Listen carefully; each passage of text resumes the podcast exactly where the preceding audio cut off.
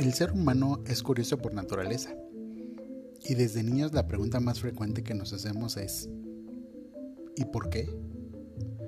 La psicología científica trata de recoger datos y responder a muchos ¿por qué?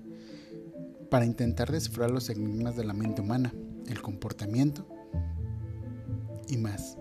Inicialmente se pensaba que el conocimiento se podrá adquirir mediante la razón y la lógica, pero con el paso del tiempo la ciencia comenzó a utilizar un enfoque empírico para explicar las cosas. La psicología científica nos ayudará a dar respuestas a estos tantos por qué.